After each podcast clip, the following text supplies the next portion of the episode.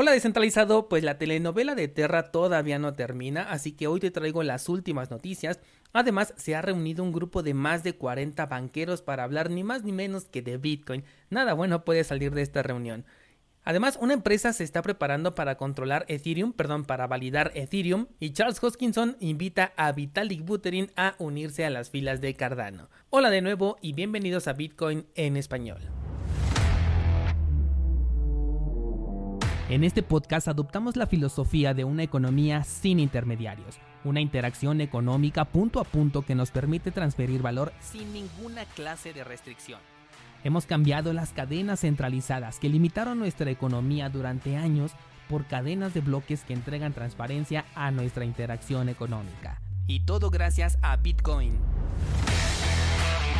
Te doy la bienvenida a Bitcoin en español un espacio donde somos libres, somos soberanos, pero sobre todo somos descentralizados.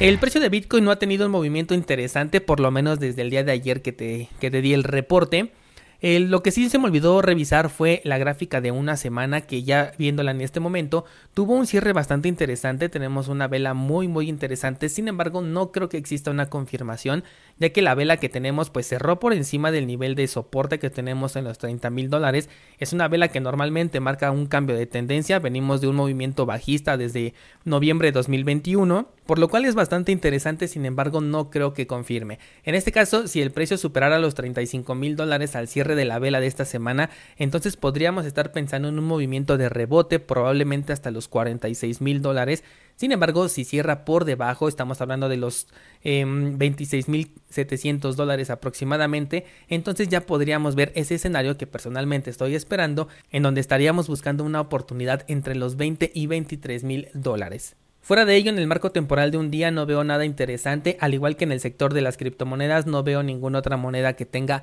un movimiento pues digno de mencionar en este caso. Eh, solamente criptomonedas con valores bastante pequeños que tienen movimientos pues un tanto explosivos pero simplemente se debe a el pequeño valor que tienen estas criptomonedas. Algo que sí vi y me pareció bastante interesante es que la mempool se encuentra completamente liberada en este momento, solamente hay un bloque pendiente por validar y tiene una comisión de un satoshi por byte. Eso quiere decir que en este momento ya no hay ningún miedo en el mercado, ya todas las transacciones que se querían hacer ya se hicieron. Seguramente los Bitcoin que tenían que ir a carteras en frío ya están ahí y aquellos que pretendían llegar a los exchanges para buscar alguna oportunidad de venta, seguramente también ya están dentro de estos exchanges y por ese motivo ya no hay transacciones pendientes en este momento en la mempool. Si tú ahorita quieres hacer una transacción es un excelente momento, también si quieres realizar un conjoin es bastante buen momento porque ahorita las comisiones están por los suelos, están prácticamente gratuitas. Así que tienes una excelente oportunidad para realizar cualquier movimiento entre tus carteras o para realizar algún mix con tus satoshis. Vámonos con las noticias y quiero comenzar con esta que dice que Cloudflare va a correr nodos de Ethereum 2.0, esto a medida de que se acerca el cambio a la prueba de participación. Sabemos que Ethereum está en un proceso de transición de la prueba de trabajo a la prueba de participación y esta empresa de seguridad en Internet que se llama Cloudflare ha anunciado que va a correr nodos directamente de Ethereum 2.0. Todavía no se sabe para cuándo, solamente dijeron para los próximos meses, ni tampoco han dicho cuántos nodos específicamente van a correr. Sabemos que para ejecutar un nodo de Ethereum 2.0 se necesita un mínimo de 32 Ethers, que para hablar en números cerrados estamos hablando aproximadamente de 70 mil dólares. Y esto me parece muy interesante porque recuerda que en la prueba de participación, aquellos validadores que tienen una mayor participación, por eso se le llama así, proof of stake, son los que tienen el control completo de la red. En este caso no tengo ninguna duda, por ejemplo, de que Binance es uno de esos validadores, por supuesto los desarrolladores de Ethereum, el propio Vitalik Buterin, y en este caso Cloudflare es una empresa bastante grande, es una empresa bastante fuerte que puede tener una participación muy importante y esto la podría convertir en una de las principales voces que dictarían el futuro de esta criptomoneda. Por eso me parece muy interesante porque creo que ya son demasiadas las empresas que están alrededor de Ethereum 2.0 y sobre todo con esta dificultad que puso para que una persona pudiera correr un nodo validador, hablando específicamente de aquellos que pueden correr aplicaciones, porque sí se puede correr un nodo validador podado como normalmente se le llama, pero no tiene el mismo nivel de seguridad. Incluso en Bitcoin también podemos correr nodos podados, pero estos se utilizan específicamente para ciertos casos de uso. el nodo realmente validador en el que tú puedes confiar y al que sugiero que enrutes tu cartera con la que realizas transacciones con Bitcoin, es un nodo completo o por lo menos es la mejor opción. Personalmente no sabía que esta empresa tenía interés sobre el sector de las criptomonedas, yo no había escuchado nada al respecto, pero me parece muy importante porque no es una empresa cualquiera, es una empresa que sí tiene un gran poder y sí me interesa saber cuántos nodos va a correr, porque ellos dicen que son con fines únicamente de experimentación, pero esta experimentación seguramente tiene algo todavía más importante por detrás, por lo tanto le voy a dar seguimiento a esta noticia. Y tenemos más cosas de las que hablar sobre Ethereum, y es que Vitalik Buterin se puso en su modo analítico y se puso a compartir reflexiones un poco contradictorias sobre Ethereum en Twitter. Un descentralizado me compartió ayer en el grupo de Discord este hilo que de hecho te sugiero que lo pases a revisar porque creo que conforme lo vayas leyendo se va a entender mejor que como yo te lo puedo ir aquí desglosando. Lo puedes buscar directamente ahí en el grupo de Discord o también le di retweet en mi cuenta de Twitter así que si me sigues también por ahí lo puedes revisar o directamente ve a la cuenta de Vitalik Buterin y ahí te vas a encontrar con este hilo que es bastante interesante. Vitalik se puso en su modo reflexivo y se puso a compartir contradicciones que tiene en su mente. Por ejemplo, dice aquí, contradicción entre mi deseo de ver que Ethereum se convierta en un sistema más parecido a Bitcoin que enfatice la estabilidad a largo plazo y la estabilidad incluso cultural y mi comprensión de que llegar ahí requiere bastante cambio activo coordinado a corto plazo. De hecho, si no me equivoco, ayer te estaba contando que Vitalik Buterin tiene una contradicción al momento de haber apoyado la solución que estaba buscando Terra para su problema que tiene. Y era que él estaba votando porque se le diera una preferencia a los minoristas en el caso de Terra en lugar de a las ballenas y que a ellos se les dejara primero, siendo que cuando a él le tocó estar en una oportunidad pues algo similar, le dieron preferencia a las ballenas, aunque sí es un caso muy diferente, pero la acción que se tomó fue enfocada a beneficiar o por lo menos a no afectar a las ballenas. Y bueno, pues un día después nos comparte estas contradicciones. Aquí tenemos otra que dice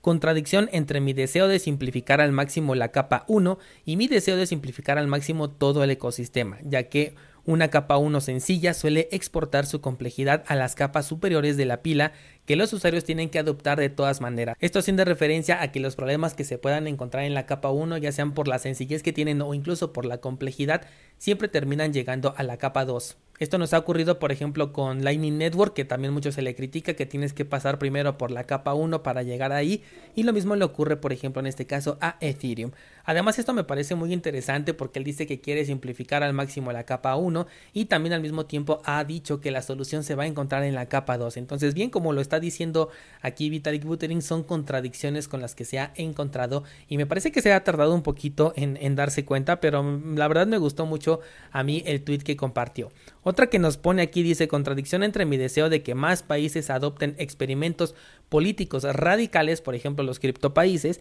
y mi constatación de que los gobiernos más propensos a llegar hasta el final en este tipo de cosas son también más propensos a ser centralizados y poco amigos de la diversidad a nivel interno. Esto también ya lo hemos platicado aquí en el podcast. Ninguna solución que venga de un político o de un gobierno o de un banco va a beneficiar a Bitcoin porque simplemente Bitcoin ya puede ser utilizado de la manera que tú quieras sin la necesidad de ninguna de estas aprobaciones, sin la necesidad de ninguna regulación. Y a pesar de que hay personas que sí están demasiado acostumbradas o tienen esta costumbre arraigada de que siempre tengan una regulación y que el gobierno siempre les ponga un cierto límite, aún así Bitcoin puede seguir siendo utilizado. Si esas personas lo prefieren utilizar de manera limitada, pues tendrán una experiencia completamente diferente y de hecho muy muy cercana a lo que es el dinero fiat, excepto por la volatilidad de la criptomoneda. Pero en el caso de que decidas utilizar Bitcoin de manera descentralizada es cuando realmente sabrás cuál es el potencial de esta tecnología de Satoshi Nakamoto. Hay muchas contradicciones también aquí muy interesantes que la verdad yo te sugiero mejor que las pases a revisar directamente al Twitter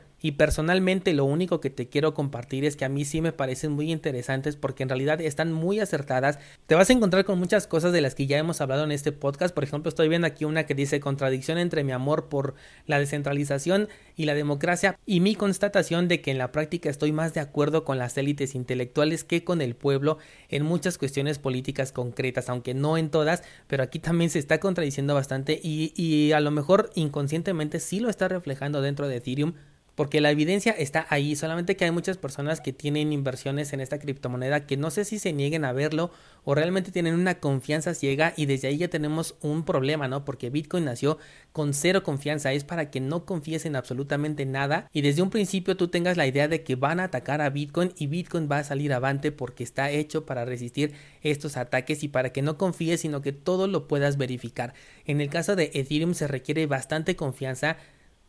Tan solo ponernos a pensar en Ethereum 2.0 significa confianza al 100% de que algún día lo van a sacar y esta confianza se ha ido desvaneciendo desde 2017. Lo mismo ocurre, por ejemplo, ahorita con Terra, en el que únicamente se trata de confianza en una persona que ha demostrado que no es capaz de llevar un proyecto y que además está tomando las peores decisiones en el momento de la presión. Ya te decía yo desde hace un tiempo que esperaba que no se creara un nuevo token y bueno, pues es justamente lo que van a hacer y con eso damos paso a la siguiente noticia que justamente nos dice así, Duke Wong propone un hard fork para Terra, esto con la intención de salvar el ecosistema. Y es que el día lunes, Wong anunció un plan revisado para restaurar el ecosistema, el cual consiste en generar un hard fork. ¿Qué significa esto? Que iban a bifurcar la cadena de Terra creando dos criptomonedas. Una que se llamaría Terra Classic con su token Luna C, en el cual quedaría toda la blockchain anterior, y una nueva cadena que pasaría a llamarse únicamente Luna, la cual comenzaría completamente desde cero. A mí la verdad esto ya me parece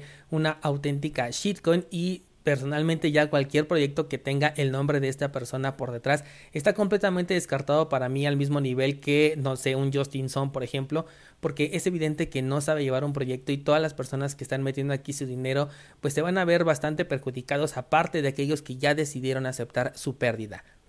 Supuestamente con este nuevo proyecto se busca emitir un tope de mil millones de tokens, de los cuales como no podía faltar el 25% del suministro se va a ir a un fondo comunitario, el 5% para los desarrolladores esenciales y el 70% se va a ir para los holders de las criptomonedas que están en la blockchain anterior, es decir, de la que tenemos a día de hoy. Sin embargo, esto también no me gusta bastante porque ahorita los únicos holders son por un lado aquellas personas que le apostaron a una ganancia impresionante y que dijeron, bueno, voy a meter por ahí un cambiecito porque con ese igual me puedo volver millonario y si lo pierdo pues simplemente es un pequeño cambio. Por otro lado, por supuesto que están los desarrolladores y todas las personas que estaban detrás de este proyecto y por otro lado también se encuentran los exchanges como por ejemplo Binance. Ellos son los únicos holders de estas criptomonedas, al menos en este momento y las personas realmente afectadas ya ni siquiera se van a poder ver beneficiadas de este hard fork porque esas personas ya absorbieron las pérdidas, ya vendieron en su momento con pérdidas o con una ganancia microscópica si es que la llegaron a tener